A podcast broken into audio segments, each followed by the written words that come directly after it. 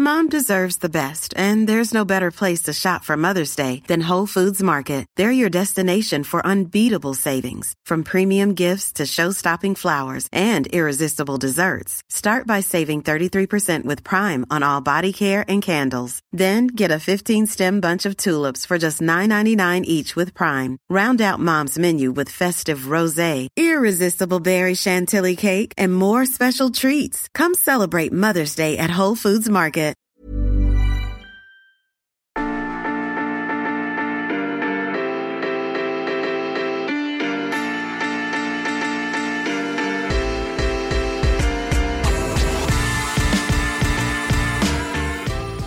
Les équipes NBA marquaient en moyenne 114,7 points par match lors de la saison 2022-2023. Avec l'horloge des 24 secondes et une avalanche de tirs à 3 points, tout ça semble normal aujourd'hui. Sauf que les choses n'ont pas toujours été aussi fluides. Et surtout pas le 22 novembre 1950. Ce jour-là, les Minneapolis Lakers reçoivent les Fort Wayne Pistons. Score final 19 à 18 pour les Pistons. Mais comment en est-on arrivé là?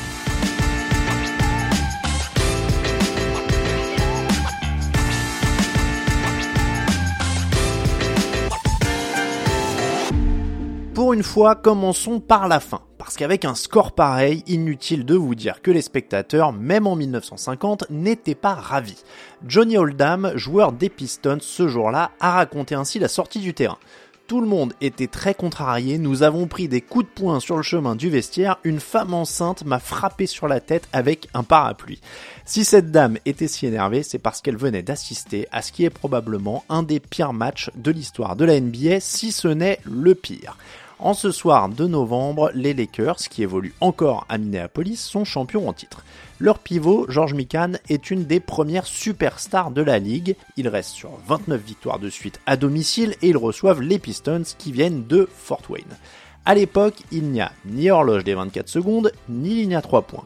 En gros, on fait confiance au fair play des joueurs. On se dit qu'ils sont là pour jouer au basket et qu'ils vont faire leur maximum pour marquer des points. Sauf que ce n'est pas le plan de Mendenhall, le coach des Pistons. Dans le train qui mène son équipe vers Minneapolis, il lance une idée. Et si on se contentait de garder le ballon? Il n'y a aucune règle contre ça, gardons le ballon et voyons ce qui se passe, peut-être qu'on aura de la chance. Réaction des joueurs, ils sont plutôt pour, et notamment Johnny Oldham. Aucun de nous ne pensait vraiment pouvoir gagner, alors on aimait bien l'idée de faire un truc qui allait les énerver.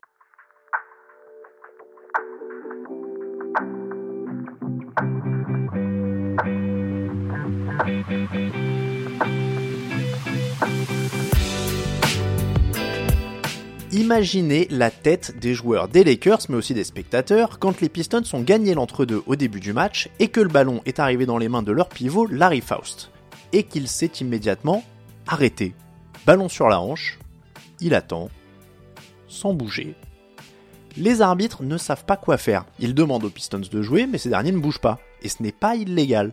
Pour récupérer le ballon, les Lakers sont obligés de faire faute. À l'époque, une faute sur un joueur qui n'est pas en train de tirer ne donne qu'un seul lancer franc.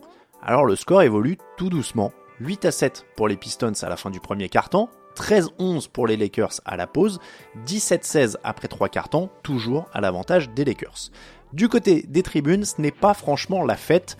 Les 7021 spectateurs présents ont rapidement compris ce qui se passe. Au début du match, on siffle, on hue, et on commence même à jeter de la monnaie, des journaux et le programme du match sur le parquet. Mais au fil des minutes, la lassitude gagne et la scène devient parfois aussi surréaliste dans les gradins que sur le terrain. Certains sortent carrément leur journal qu'ils se mettent à lire tranquillement sans plus vraiment prêter attention à ce qui se passe dans le jeu. Ça, c'est pour ceux qui restent, mais la plupart des spectateurs quittent tout simplement la salle. Je sais plus comment on dit. Là, je n'en peux plus. Je, je suis en bout du rouleau. J'ai envie de rentrer, me foutre mes servantes et terminer bonsoir. Quoi. Arrête de me regarder en essayant que j'explique ici. Ça je va, sais ça pas va, expliquer. on rentre, on rentre. Je sais- Ça va.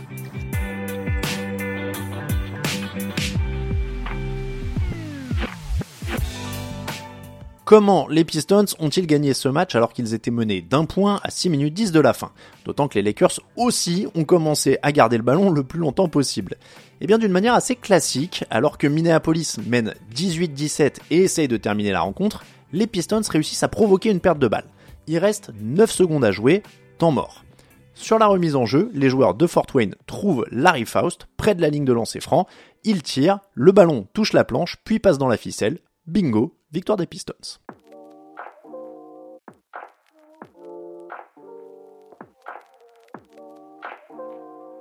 Les statistiques de ce match sont à la fois dingues et drôles. Accrochez-vous, il y en a quelques-unes. 19-18, ça fait 37 points au total. C'est évidemment le plus petit total de l'histoire de la NBA. Pour mettre ce score en perspective, sachez qu'il y avait deux autres matchs ce soir-là dans la ligue. Les New York Knicks ont battu les Baltimore Bullets 87 à 73, tandis que les Washington Capitals battaient les Tri-Cities Blackhawks 65 à 60. Sur l'ensemble de leur match infernal, les Lakers et les Pistons ont pris 31 tirs. Seulement 8 sont rentrés. En fait, 21 des 37 points ont été inscrits sur des lancers francs un désastre, mais aussi un tournant, ce que tout le monde a vite réalisé, y compris Bob Harrison, un des joueurs des Lakers. Nos supporters étaient énervés et ils disaient qu'ils ne viendraient plus jamais voir un match. Le futur de la ligue était vraiment en danger. Dans ce contexte, il est presque étonnant que la NBA ait attendu 4 ans de plus en 1954 pour instaurer l'horloge des 24 secondes qui empêche désormais les équipes de jouer la montre.